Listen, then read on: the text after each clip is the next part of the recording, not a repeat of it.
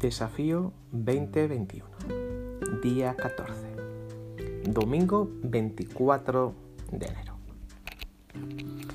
Michael Jordan en una ocasión dijo que sentirse que, que había fracasado.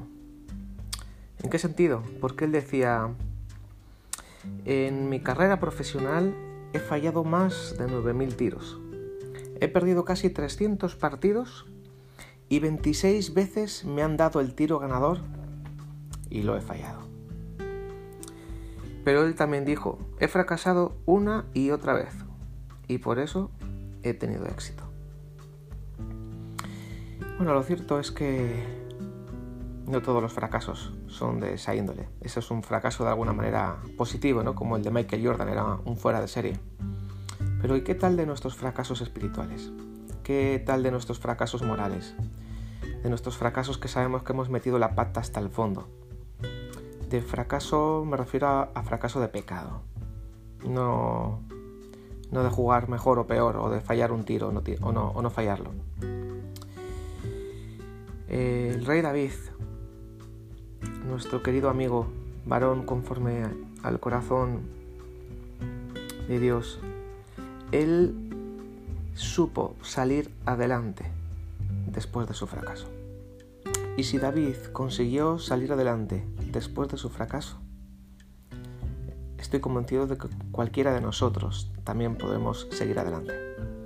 Y cuento esto ahora porque muchas veces cuando estamos en medio de este desafío 2021 a veces nos podemos sentir que nuestros fracasos del pasado nos quitan fuerza o nos quitan energía o nos quitan fe para seguir adelante.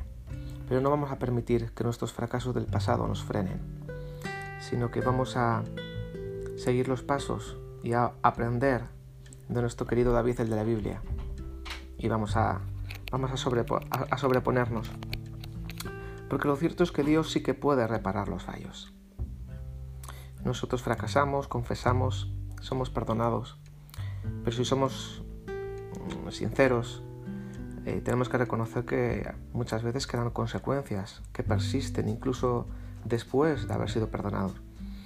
Y aunque de alguna manera no vuelva a ser lo mismo, como aquella muchacha con 17 años que de, pronto se ve embarazada de tres meses, y era una muchacha que cantaba en la iglesia y era eh, una niña que quería ser misionera y tenía muchas expectativas y de, de pronto por una mala gestión espiritual, emocional y de límites, etc., se ve abocada a ese fracaso, se sentía fracasada.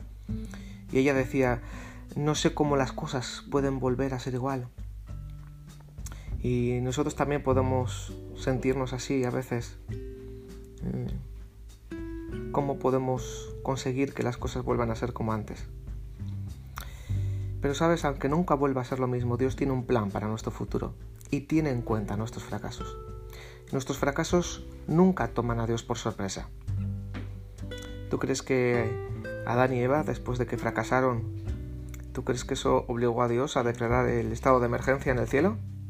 ¿Te imaginas a Dios entrando en pánico, diciendo, ay, ay, ay, ahora qué hacemos, qué hacemos? No, él ya contaba con el fracaso de Adán y Eva. Lo bueno es que una vez que confesemos y quedemos limpios, Dios reconducirá nuestro futuro como lo hace el GPS cuando el vehículo se sale del camino, de la ruta original. Y el Señor es misericordioso y maravilloso para restaurarnos. Y Él restaura no solamente nuestra pureza, sino nuestra cercanía con Dios, nuestro gozo, nuestro matrimonio. El Señor es poderoso para restaurarlo absolutamente todo.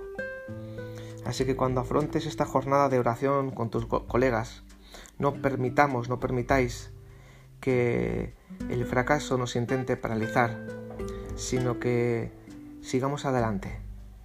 Y así como David pudo sobreponerse, cualquiera de nosotros, haya cual haya sido el fracaso de nuestro pasado, contamos con la inestimable eh, reconciliación y restauración del Señor. Que Dios te bendiga, nos vemos mañana.